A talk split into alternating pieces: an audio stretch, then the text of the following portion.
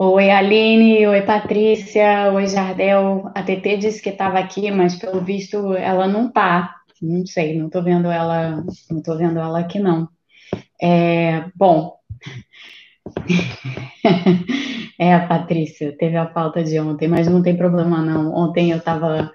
Oi, tá aí a TT, tá aqui o Alisson, o Lincoln, o Marco, Davi, Renata. Ah, que bom, estão todos vocês aqui. Bom, boa tarde para vocês, aqui ainda, é bo... aqui ainda é bom dia, é, porque ainda não são meio-dia.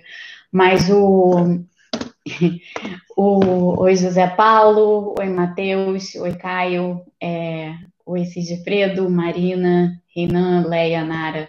É, bem, o, a Patrícia disse que já viu a aula de ontem. A aula de ontem deixou umas pessoas. Aula, a gente já está chamando de aula direto.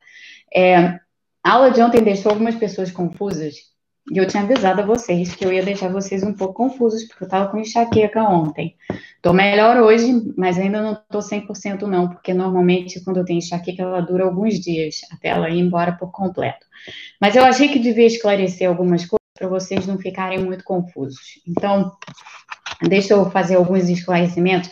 São dois em particular. É, um é sobre essa coisa da cédula de 200 reais, que eu vou falar sobre isso agora, mais do que eu falei ontem. E o, o outro é sobre a questão das expectativas de inflação e como entendê-las. Amanhã eu vou fazer, é, às 5 da tarde, eu vou fazer uma espécie de basicão é, sobre muitas das coisas que eu falei ontem e muitas das coisas que eu vou falar agora, tá? Então, para quem é, ainda tiver confuso e para quem não tiver confuso, é, vai ter mais desse assunto, porque esse assunto é difícil, esse assunto não é um assunto fácil. Entender inflação, determinantes de inflação e tal, não é algo fácil. É, pelo menos é, não é tão fácil quanto explicar o que é o PIB, tá? É, então, isso de fato requer, assim, mais tempo e requer que vocês que não assistiram, aqueles que estão aqui que não assistiram os basicões anteriores, os dos vídeos 49 a 53, requer que vocês assistam esses basicões. Requer também que vocês assistam os vídeos sobre economia brasileira. Eu fiz uns vídeos sobre economia brasileira tratando da era Dilma, eu fiz uns vídeos sobre economia brasileira tratando do período que antecedeu a era Dilma, então os 10 anos, os últimos 10 anos, começando em 2010, terminando agora, e eu fiz uma série de outros vídeos falando especificamente, aliás, acho que foram dois só nesse caso, mas falando especificamente sobre os planos de estabilização no Brasil nos anos 80, sobre os processos hiperinflacionários e tal, inclusive sobre o plano real, e fazendo uma distinção muito clara entre o que estava ocorrendo naquele período e o que está ocorrendo hoje. Tem muita gente fazendo confusão é, com o que já foi o nosso passado e o que é o nosso presente, tá? Então, eu recomendo a vocês que vão lá no canal, porque tá, tudo isso está lá, tem material que não acaba mais é, lá no canal em termos, de, em termos de vídeos e de explicações anteriores. Essas explicações são importantes para entender muito do contexto do que eu falei ontem, tá? Inclusive para entender é, com propriedade o que, que significa expectativa de inflação e como que as expectativas de inflação afetam os resultados da inflação. Mas antes de falar sobre isso, deixa eu falar uma coisa sobre a cédula de 200 reais. Tem muita gente querendo fazer. É, vamos, vamos lá, gente. É, tem algumas coisas que a gente conversa aqui no canal sobre economia e sobre outros assuntos, às vezes também, que é, são naturalmente é, politizadas, ideologizadas, ou seja lá o que for. Tem outras coisas que, honestamente, não merecem nem politização, nem ideologização. Eu já disse a vocês que aqui nos Estados Unidos o uso de máscara virou uma coisa politizada.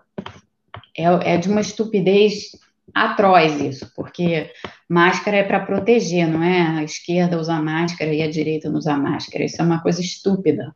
É, é, uma, é uma atitude que não faz o menor sentido, tá? É, Assim como isso não faz sentido, também não faz sentido ficar atacando a emissão de uma cédula de 200 reais só porque ela foi feita pelo governo Bolsonaro, tá? Deixa eu falar uma coisa aqui para vocês com muita clareza. Há coisas muito condenáveis no governo Bolsonaro. E o nosso foco tem que estar tá no que é condenável. A emissão de uma nota de 200 reais, de uma cédula de 200 reais, não é em nada condenável é apenas a emissão de um papel, de uma nota promissória, como eu já expliquei para vocês aqui o que é moeda, de uma nota promissória no valor de 200 reais. É só isso. Não tem nada a ser politizado aqui, não tem nada a ser ideologizado aqui. Eu já vi uma porção de gente no Twitter falando assim: ah, agora vai ficar mais fácil roubar, ah, vai, ia caber, agora, agora fica mais fácil o pessoal levar dinheiro na mala. Gente, por favor, realmente, por favor, a gente está falando aqui, a gente tem notas de 100 reais e agora a gente vai ter notas de 200 reais. Na boa, quem já ia fazer o que quer que seja de falcatrua com nota de 100 reais, vai fazer com nota de 200, não importa que seja de 200 agora. Então, não vamos tirar do, não vamos fazer essa, essa história de tirar o foco, o foco daquilo que deve ser condenável e daquilo que realmente merece crítica para coisas que, honestamente, não merecem tanta atenção assim. Sabe por quê? Porque se a gente começa a criticar e a, e a simplesmente falar o que quer que seja de qualquer coisa que esse governo faça, ainda que essas coisas sejam, na real, meio irrelevantes, a gente perde credibilidade. A gente perde credibilidade para criticar. A crítica perde, perde força. Então, assim, quem é não economista e quiser ir lá para o Twitter ficar arrumando clickbait com nota de 200 reais, vai lá e faz isso. Agora, para quem é economista, eu estou dizendo aqui para vocês como economista, ter uma nota de 200 reais ou não ter uma nota de 200 reais faz muito pouca diferença. Fato do Banco Central ter de, de, de, decidido emitir uma nota de 200 reais não tem efeito algum sobre a economia, não é um sinal de inflação, não é um sinal de, de hiperinflação, não é nada disso. É simplesmente uma decisão de emitir uma cédula de 200 reais. É só disso que se trata, gente. Só disso que se trata. De nada mais. Não tem nada mais a ler nesse ato. Nada. Então, isso que eu tentei é, enfatizar ontem e dizer para vocês é uma coisa boba ficar pegando essa nota de 200 reais para virar celeuma em rede social. Não é celeuma, é uma nota de 200 reais. Ninguém criticou quando se fez uma nota de 100 reais. Então, assim, vamos parar com isso, porque não tem nada a ver, nada. E, de novo, cair e começar a fazer crítica, cair de boca numa nota de 200 reais e começar a fazer crítica em cima de um ato tão inócuo quanto esse, retira a nossa credibilidade de fazer as críticas que de fato valem, tá? Porque você, nesse ato, você torna equivalente uma crítica sobre uma nota de 200 reais a uma crítica sobre um programa de renda, é, renda Brasil, que é uma, uma total excrescência na forma como foi formulado. Numa boa, você bota as duas coisas no mesmo patamar. E se você dá tanta atenção assim a uma nota de 200 reais. Então, não merece, tá? A nota de 200 reais não merece esse tipo de atenção, não merece esse tipo de ideologização, não merece esse tipo de politização, não merece crítica. Tem coisas que você trata com a indiferença que elas merecem. Isso merece indiferença. Não muda nada, não altera nada. Nada. Zero. Não altera absolutamente nada, não tem qualquer implicação econômica, sequer é uma sinalização de algo que pode estar acontecendo não é sinalização de inflação, não é sinalização de hiperinflação, não tem que ser comparado ao cruzado, não tem que ser comparado ao cruzado novo, não tem que ser comparado ao cruzeiro real, e eu posso citar aqui todas as outras moedas brasileiras que a gente já teve, que a gente saiu cortando zero. Pelo amor de Deus, não façam essa confusão, porque não tem nada a ver. E para quem não sabe, para quem não não não não está convencido disso, Por favor, assistam os, os, vídeos que eu fiz a respeito dos planos de estabilização no Brasil, para vocês entenderem realmente o que foram aqueles planos de estabilização. E vamos deixar a nota de 200 reais com o Lobo Guará circular como ela tem que circular. Quem não quiser ter a nota de 200 reais na carteira, que não tenha. É, é, é, simples assim, gente. Não vamos, não vamos, fazer uma, uma grande celeuma em cima de algo que não deve ter uma grande celeuma. A nota de 200 reais no Brasil não tem que ser comparada à nota de 500 euros na Europa, tá? Não tem. O valor do real para início de conversa não é igual ao valor de um euro. Então, não vamos dizer que, ah, no, na Europa eles estão diminuindo as notas de, de alto valor porque questões de corrupção, isso e aquilo. 200 reais não valem 200 euros para início de conversa. Menos ainda, 500 reais valem 500 euros. Então, se o Banco Central Europeu quiser, tirar da circulação a nota de 500 euros, essa é uma decisão deles que tem a ver com a realidade deles. A nossa de emitir uma nota de 200 reais, e lembrando que 200 reais nem é tanto dinheiro assim, é, a comparar com a nota de 100 reais que já existe, é muito dinheiro para muita gente, sem dúvida alguma mas é só uma nota e não reflete nada mais além disso, tá? Então, não vamos fazer disso uma, uma celeuma, porque vira, na, na boa, essa vira uma crítica meio terraplanista. Ela, ela a gente não merece e a gente não deve cair no buraco dos outros. Deixe os terraplanistas serem terraplanistas. Não vamos cair nesse erro, porque esse é um erro medonho que se comete ao fazer uma, uma crítica sobre algo que não tem a menor relevância tá? E não tampouco tem relevância no aspecto, é, ó, o que, que isso significa a respeito da inflação. Não significa nada. Então, deixa eu falar aqui é, a respeito da inflação, porque acho que isso é mais importante. Muitos de vocês ficaram confusos com a história das expectativas de inflação e muitos de vocês ficaram sem entender o que, que exatamente isso significa. Expectativas de inflação, é, e amanhã eu vou falar com mais detalhes sobre isso, eu não vou falar hoje sobre o que, que determina as expectativas de inflação, tá? Na verdade, é muito difícil você chegar a uma conclusão sobre o que, que realmente determina as expectativas de inflação. Mas deixa eu dar um exemplo aqui que eu acho que vocês todos vão entender. O, o auxílio emergencial é, de 600 reais, que foi, né, que está ainda é, nesse embate aí de quando, como, como vai ser renovado e por quanto tempo e tal, o auxílio emergencial, apesar da péssima execução do governo, apesar de ter deixado muita gente na mão, apesar de muita gente não ter recebido quando devia, todas as coisas que a gente já sabe, o auxílio emergencial ele deu uma sustentação extraordinária é, para a economia nesses últimos meses. Realmente deu, tá? Se a gente está vendo alguma melhora nos números econômicos e a gente está nos indicadores econômicos e nós estamos, não significa que isso seja retomada, em absoluto, tá? E depois eu vou fazer um comentário sobre o PIB americano e o que, que ele significa para o Brasil. Mas se a gente está vendo alguma melhora nesses números, é, desses indicadores no Brasil, muito dessa melhora se deve ao auxílio emergencial. Por quê? Vocês já tinham entendido isso aqui quando a gente falou nos basicões. O auxílio emergencial, ao ser dado, exatamente, vocês que fizeram o exercício sabem disso ao ser dado para pessoas de baixa renda, que têm uma alta propensão marginal a consumir, ou seja, que vão gastar aquele dinheiro em consumo, é um dinheiro que reverte para a economia muito rapidamente, principalmente se ele for dado a, uma, a um contingente grande da população, que no fim foi o que acabou acontecendo. Até teve fraude, a gente sabe disso. Mas para aquelas pessoas que deveriam receber e que conseguiram receber, aqui, o auxílio emergencial não só deu sustento a essas pessoas, como ele deu sustento para a economia. O que, que isso significa?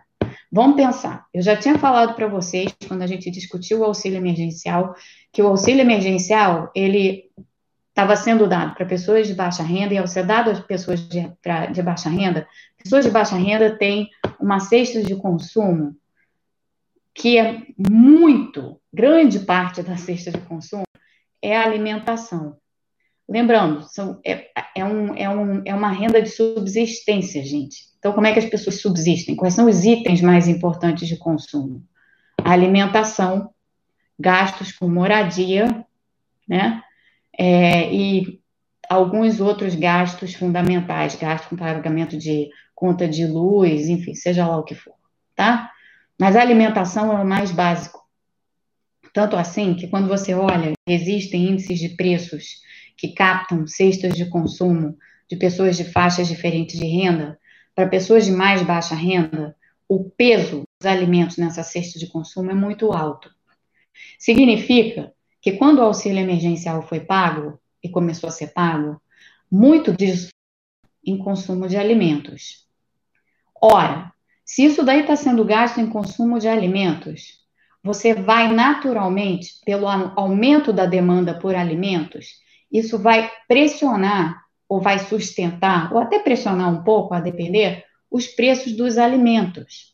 Então, o que você vai ver em decorrência do auxílio emergencial é alguma inflação residual nos alimentos. E, de fato, a gente viu isso, tá? E dá para fazer uma análise, uma conta que, que diga exatamente o quanto dessa elevação de preços de alimentos deve ao auxílio emergencial. Porque lembrando a vocês o que eu tenho dito todo o tempo aqui no canal, desde que a gente começou a fazer essas transmissões. Tudo em economia está interconectado. E tudo tem um lado benéfico e um outro lado que as pessoas talvez vão tratar como não tão benéfico assim, mas é uma consequência. Então, se você deu uma renda para uma determinada parcela da população que consome muito e consome muitos alimentos, naturalmente aquilo vai gerar uma pressão sobre os preços dos alimentos.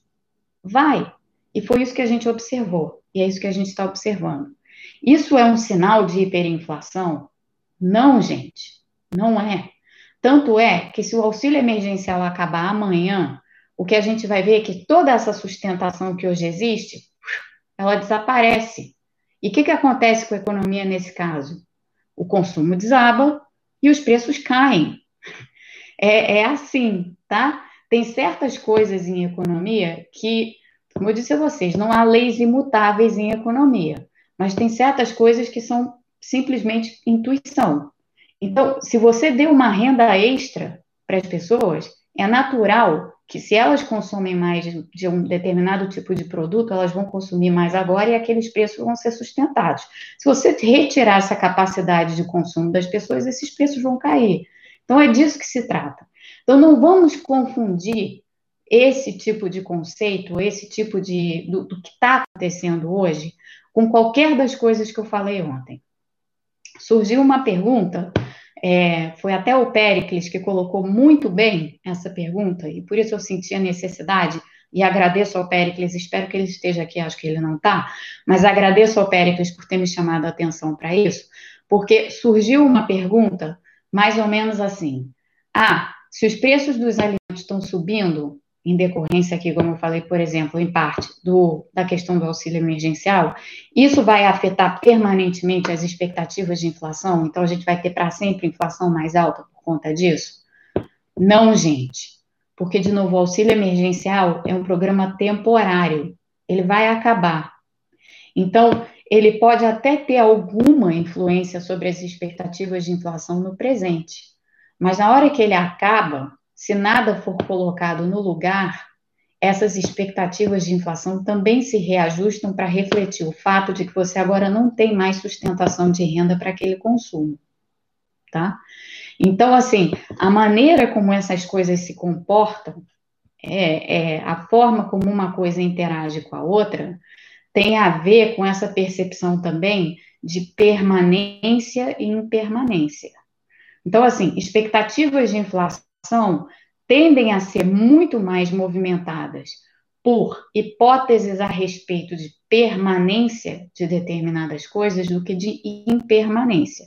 Então, o que é visto como temporário, o, o, a maneira como você forma a expectativa é: bom, isso está acontecendo hoje, mas depois isso vai reverter. Então, eu devo mudar minha expectativa de inflação futura? Depende do seu horizonte. Se o seu horizonte for qual vai ser a inflação dali a dois meses, talvez você deva manter a sua expectativa de que em dois meses a inflação vai continuar sendo X. Mas e daqui a oito meses? Daqui a oito meses, provavelmente nós não teremos mais auxílio emergencial. e não sabemos se teremos algo para colocar no lugar. Então, a sua expectativa de inflação para daqui a oito meses é diferente. Ela não é a sua, mesmo que a sua expectativa de inflação para daqui a dois meses. Tá? Então, essa distinção aqui é muito, mas muito importante, tá? Para que, para que, que entendam. Porque as expectativas de inflação, elas não são imutáveis, elas dependem do horizonte de tempo que você está tratando. Inflação dois meses à frente. Outra coisa é você pensar inflação 12 meses à frente. E ela depende de uma porção de outros fatores que a gente vai amanhã quebrar direitinho para que vocês entendam direitinho como é que como é que as expectativas de inflação, como é que a gente entende o processo de formação de expectativas. E já digo a vocês, processo de formação de expectativas, ele é muito imperfeito, tá? Ele não é algo que você possa facilmente reduzir a uma equação. Não é.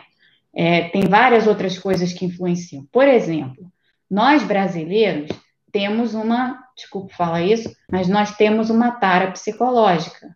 E a nossa tara psicológica é com inflação. A gente sempre acha que tudo na vida vai gerar inflação.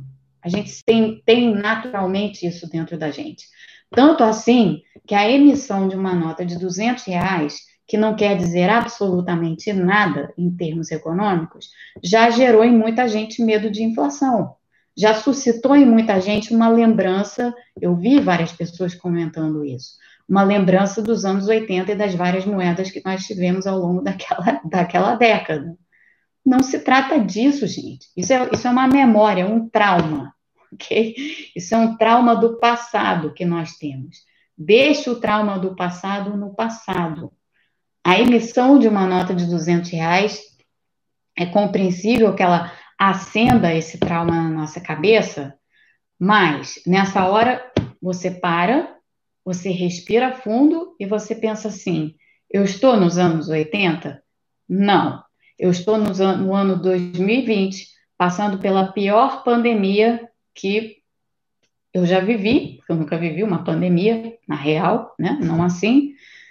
Por um momento absolutamente extraordinário, uma crise que está tá tendo repercussões mundo afora absolutamente inéditas.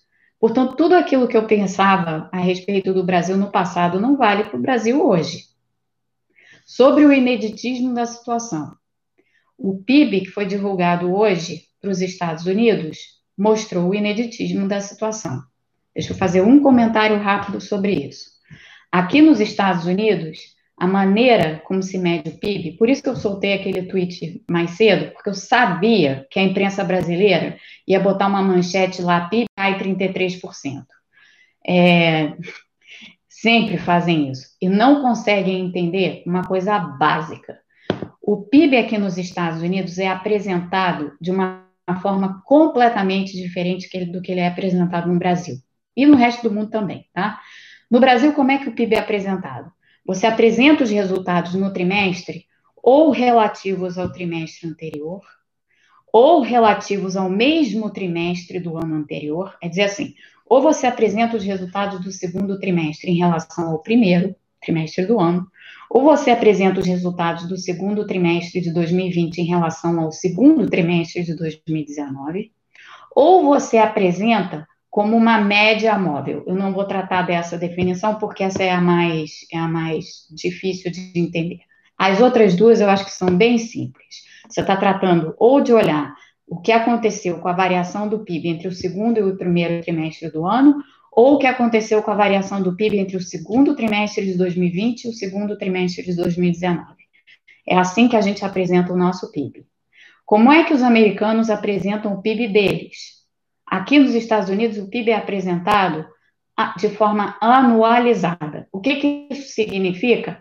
Não é a comparação do PIB no trimestre desse ano com o PIB do mesmo trimestre no ano anterior. Não, não é uma comparação com o passado. É uma espécie de exercício de futurologia. Então, como é que o PIB aqui é apresentado? O PIB aqui é apresentado da seguinte forma: você pega aquela variação que ocorreu no trimestre e você projeta aquela mesma variação quatro trimestres à frente, tá? Num ano você tem quatro trimestres. Então é assim: se você supuser que nos próximos quatro trimestres você vai observar simultaneamente a mesma queda no PIB que você observou nesse trimestre, isto se chama anualizar o, a, taxa, a taxa de crescimento do PIB, ou a taxa, no caso, de decrescimento do PIB, tá? Isso é anualização. Anualização é você pegar o que aconteceu hoje e projetar o que aconteceu hoje para frente. Essa anualização nós no Brasil não fazemos. Nós não fazemos isso. Não é assim que a gente apresenta o PIB. Então, quando sai a divulgação que diz assim: o PIB anualizado no segundo trimestre caiu 33%, na verdade, o que isso daí está dizendo é o seguinte: houve uma queda brusca no segundo trimestre. Se nos próximos trimestres a queda for igual, no ano ou nos próximos, a contar desse trimestre, nos próximos três a contar a partir desse, então quatro incluindo esse, o PIB ha caído 33%. É assim que você lê esse, esse dado. Isso quer dizer alguma coisa? Quer e não quer. Isso te dá uma noção de qual é a tendência, dado, dada a situação de hoje, se ela permanecer, é a tendência futura do PIB. Tá? Essa é a informação que a anualização te dá. Porém, se você não achar razoável supor que nos próximos três trimestres você vai ter as mesmas quedas observadas no segundo, essa anualização ela não serve para te informar nada. Então, o que foi. Então, voltando, no Brasil a gente não apresenta variação do PIB dessa maneira, e em outros países, normalmente essa variação, a variação do PIB, a divulgação do PIB também não vem apresentada dessa forma, tá? Projetando para frente o que aconteceu hoje. É, o que, que aconteceu no PIB do segundo trimestre dos Estados Unidos? Fazendo a comparação com a maneira como a gente apresenta o nosso PIB, então, se a gente olhar, aconteceu no PIB do segundo trimestre, comparado ao que aconteceu com o PIB no primeiro trimestre, então, olhando a variação do PIB no segundo trimestre vis-à-vis o primeiro, a queda do PIB nos Estados Unidos no segundo trimestre foi de 9,5%. 9,5% é enorme, enorme. Não houve nenhuma queda de PIB parecida com essa desde 1940, aqui nos Estados Unidos. Então, o PIB americano, essa divulgação de hoje, dá conta do grau de extraordinariedade e de ineditismo, como eu tenho dito desde março, dessa crise que a gente está enfrentando. Esse cenário que está colocado, ele não é compatível com nada que a gente conheça do nosso passado, nem no Brasil. Então, voltando ao ponto dos 200 reais, expectativas de inflação e não sei mais o que, por favor, não se baseiem em noções passadas para tentar entender o momento. As noções passadas não nos ajudam. Essa crise é de fato extraordinária, ela é de fato excepcional, ela está tendo consequências gravíssimas e ela vai continuar a ter consequências gravíssimas. Aqui nos Estados Unidos, há novamente dentro do Congresso uma discussão a respeito de um novo pacote fiscal para auxiliar a economia americana. Por quê? O que, que aconteceu aqui? E como eu tenho dito a vocês, os Estados Unidos são um espelho para o Brasil, porque os Estados Unidos estão à frente do que vai acontecer no Brasil. É o efeito Orloff, para vocês que sabem do que eu estou falando. É, aqui nos Estados Unidos, a gente tinha visto uma suavização da pandemia, um platô da, da pandemia, no mês de maio no mês, na segunda metade mais ou menos, não exatamente, na terceira semana lá do mês de abril isso começou a se instalar e no mês de maio a gente viu os números da, da, da epidemia atingirem um platô. O mês de maio também coincidiu com o mês em que, é, eu disse isso para vocês aqui na ocasião, aqui no canal, coincidiu com o mês em que foram liberados os, foi liberado o pacote de ajuda a pequenos negócios, que deu uma sustentação para a economia. Então, o que, que se observou no mês, no mês de, nos indicadores, para vocês verem como os indicadores são complicados, porque mesmo você tendo no meio do caminho um mês em que as coisas pareceram melhorar, mês de maio, o segundo trimestre foi horrível, o que mostra como que a pandemia ela entranha na economia, tá? Não é separável, nada é separável aqui. Como as coisas começaram a melhorar no mês de maio, houve um processo de reabertura da economia prematuro em vários estados. De lá para cá, o que, que a gente viu? Demorou mais seis semanas, seis, sete semanas para isso aparecer. A, economia, a, a pandemia recrudesceu aqui. A, a, de modo geral, a economia continua aberta, mas já tem muitos estados considerando novos isolamentos e fechamentos e tal. Só para vocês terem uma noção, é, o estado de Nova York declarou quarentena em relação a outros estados. Então, Nova York é aqui do lado, tá? Se eu quiser, eu moro em, em Maryland, perto de Washington.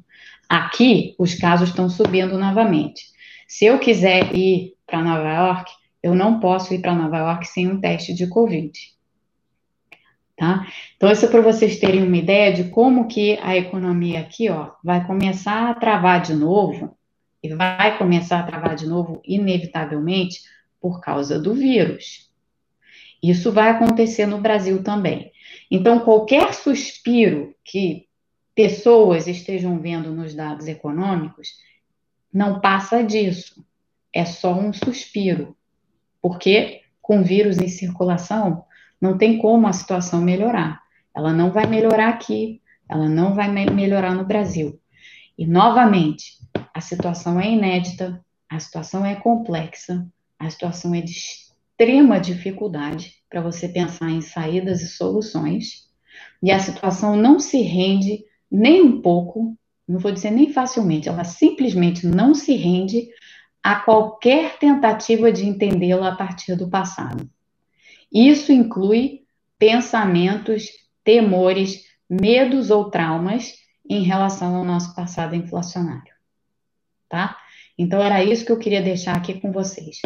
Eu não tenho tempo hoje de responder perguntas, mas é, muitas das coisas que eu tentei esclarecer aqui é, hoje para vocês, e acho que o Péricles chegou, mas chegou mais tarde, não sei, Péricles, se, se, se você chegou mais tarde ou não. Várias coisas que você perguntou para mim diretamente, eu falei a respeito aqui. Então, amanhã, é, de tarde, amanhã às 5, a gente vai retomar esse tema para, de novo, falar sobre inflação, falar sobre determinantes de inflação, falar sobre por que, que esse momento é diferente do passado. E, por favor, peço a vocês esse meu apelo final. Esqueçam a nota de 200 reais e não caiam nessa coisa fácil de ficar criticando uma emissão de uma cédula de 200 reais só porque ela foi feita pelo governo Bolsonaro. Gente, tem coisas mais importantes a criticar. Tem tempo mais importante a gastar com outras coisas muito mais sérias que estão acontecendo nesse governo. Tá? Então, não vamos perder tempo, nem gastar a nossa credibilidade criticando coisas que são, sinceramente, como eu disse a vocês, completamente inócuas. Tá? É, fiquem bem, tenham um, um bom resto da tarde. É, eu vou agora fazer as coisas que eu tenho que fazer e nós nos vemos amanhã de com é, com o livro, provavelmente. Tem um livro especial que eu comprei que estou querendo que chegue para poder mostrar para vocês. Então, até lá, gente. Boa tarde.